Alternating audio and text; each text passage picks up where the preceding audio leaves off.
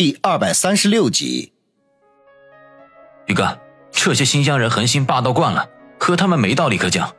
小东北说道。王宇呵呵一笑：“那就兵来将挡，水来土掩，怕个毛啊！”听王宇这么说，小东北的眼中顿时一亮，一直平静无波的脸上终于闪过一丝兴奋来。好，那我小东北就陪宇哥你血拼新疆帮。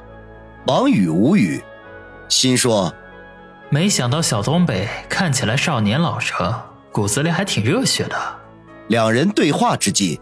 那几个逃散的家伙已经聚拢到了跟前，七嘴八舌的说道：“王哥，既然当了管事儿的，就得给我们撑腰啊！以前曲儿在的时候，都是他们帮我们摆平的。”王宇扫了这几个人一眼，他们年纪都在二十四五岁左右，但是看穿着就知道，肯定是无业游民、地痞流氓那一类的。此刻他们都是一身的酒气。连说话时舌头都打着卷如果是普通老百姓遇见了，肯定会避之唯恐不及；而对于他来说，心中却是不免十分的厌恶。这些不入流的人，甚至还不如曲二，顶多算是社会的寄生虫，和真正在道上混的完全是两个概念。就在这时，那伙新疆人。已经将挨打的同伴搀扶了起来，叽里咕噜的不知道说了一些什么。那个挨打的人便用手向王宇这边指了过来，接着那伙人便呼啦啦的冲了过来。王宇深吸一口气，他此行的目的就是摆平新疆帮，和他们正面接触那是早晚的事情。既然上任的第一天就不期而遇了。那也只能坦然面对了。新疆人冲到跟前，为首的一个身高至少在一米八以上的中年人，纵然秋风瑟瑟，他却仍旧穿着贴心的背心身上肌肉扎实，古铜色的皮肤泛着油光，鼻宽口阔，双眼瞪得溜圆，浑身上下都散发着一股子彪悍的气息。中年人没有搭理王宇。而是将目光直接锁定在了第一个认出王宇的那个人身上，粗声的喝道：“就是刚才你打我兄弟了！”别看那人刚才打人挺凶猛的，此刻面对如此凶悍的大汉，立刻吓得面无血色，龟缩到了王宇的身后，但是嘴里却挑衅的说道：“啊，是我打的，又怎么样？新疆帮了不起吗？哼，告诉你。”这是王哥，以后啊，这片归他管。他来这里就是为了收拾你们新疆帮的啊！你们嘚瑟不了几天了。这人话一出来，不但对面的新疆人脸色大变，就是王宇和小东北也是相顾变色。这货分明就是故意挑拨，要把王宇推到新疆帮的对立面。王宇鼻子里立刻冷哼一声。脸上已经布满了怒气，不过不用他开口，小东北已经一把抓起那人的衣领，啪啪就是两个大耳光子，然后用力一灌，将他摔在地上，口中喝道：“宇哥在这里，哪里有你说话的份儿？”小东北这俩耳光打得极重，那人鼻口冒血，捂着肿起来的脸，不可思议地看着小东北。万万没想到，这个身材矮小的家伙居然出手这么凶狠。王宇表面上不动声色，心头却在暗暗点头。怪不得陈六会派小东北来，原来他也不是一个善茬子。中年人好奇地打量了一下王宇，然后向身边的一个小伙子招招手。俩人嘀咕了几句，中年人圆瞪的眼睛居然微微眯缝了起来。再看向王宇的时候，明显多了几分惊讶。王宇微微一笑，伸手说道：“这位大叔你好，我叫王宇，以后这条街归我管。”他虽然笑着说话，可是却掷地有声，瞬间表明了自己的立场和身份。中年人并没有跟他握手，而是冷笑说道：“哼，我不管你是谁。”把刚才打人的那几个人交出来，要不然就连你一起收拾。”中年人虽然带着浓重的口音，可是汉语说的十分标准。王宇淡淡一笑，说道：“大叔，你难道没有听明白我的意思吗？以后这条街归我管，这里发生的大事小事都要由我来处理。他们打了你的同伴，我自然会给予相应的惩罚。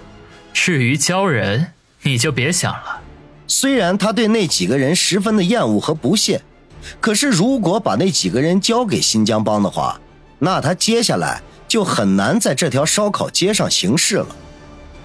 中年人脸色一沉，声音提高了几分：“好，那就别怪我们不客气了，动手！”他话音一落，身后的新疆人立刻便冲了上来。先前打人的几个见状，脸色大变，掉头就跑。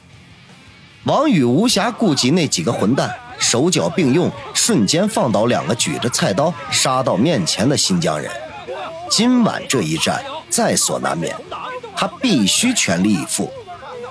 在王宇出手的同时，小东北也没闲着，从腰后直接取出一副双截棍来，乒乒乓乓的，转眼间打倒了三四个人。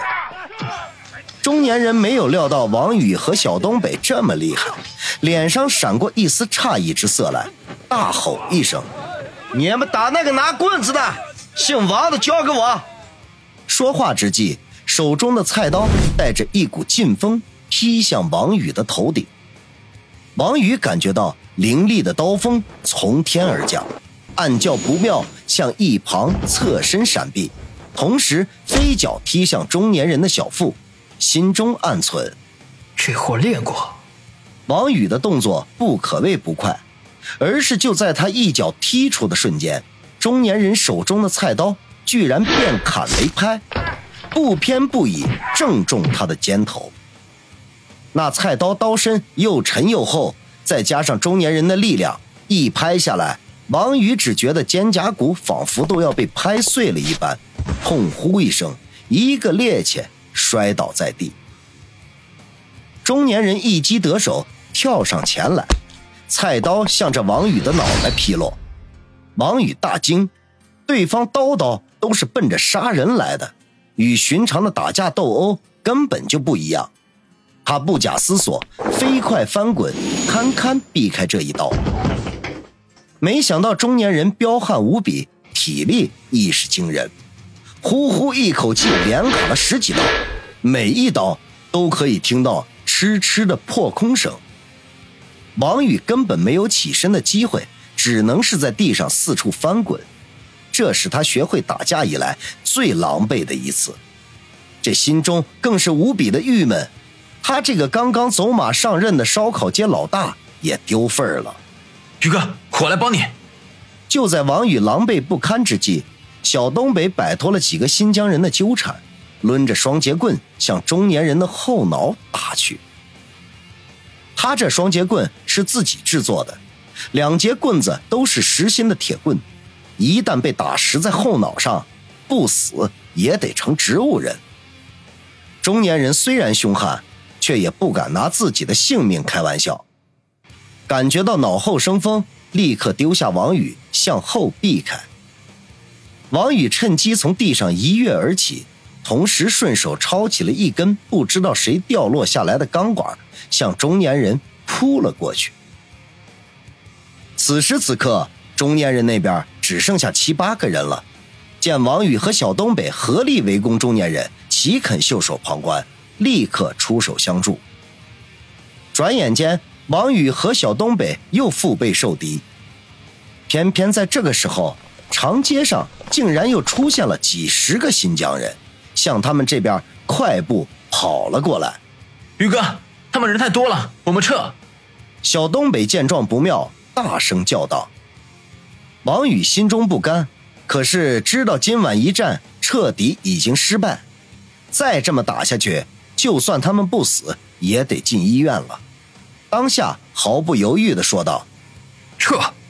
两人萌生退意，立刻丢下中年人，打倒两个体格较弱的新疆人，便冲出了人群，向着街口方向跑去。